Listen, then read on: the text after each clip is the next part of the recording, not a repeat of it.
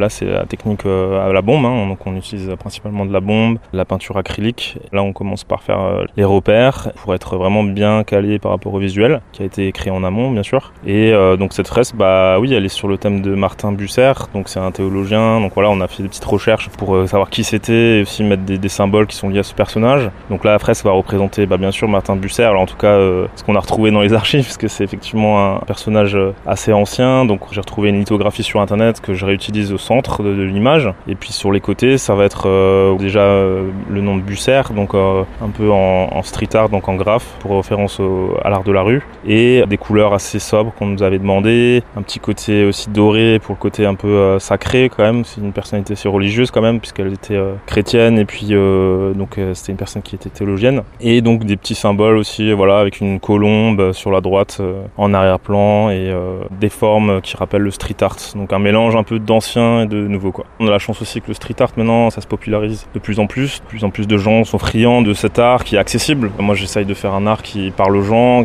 voilà, de pas faire trop de choses abstraites où il faut vraiment tout tout expliquer, mais aussi que les gens puissent euh, juste d'un simple regard comprendre euh, qu'est-ce que c'est et puis euh, mettre de la vie, mettre des couleurs. C'est vraiment pour ça que je fais ça.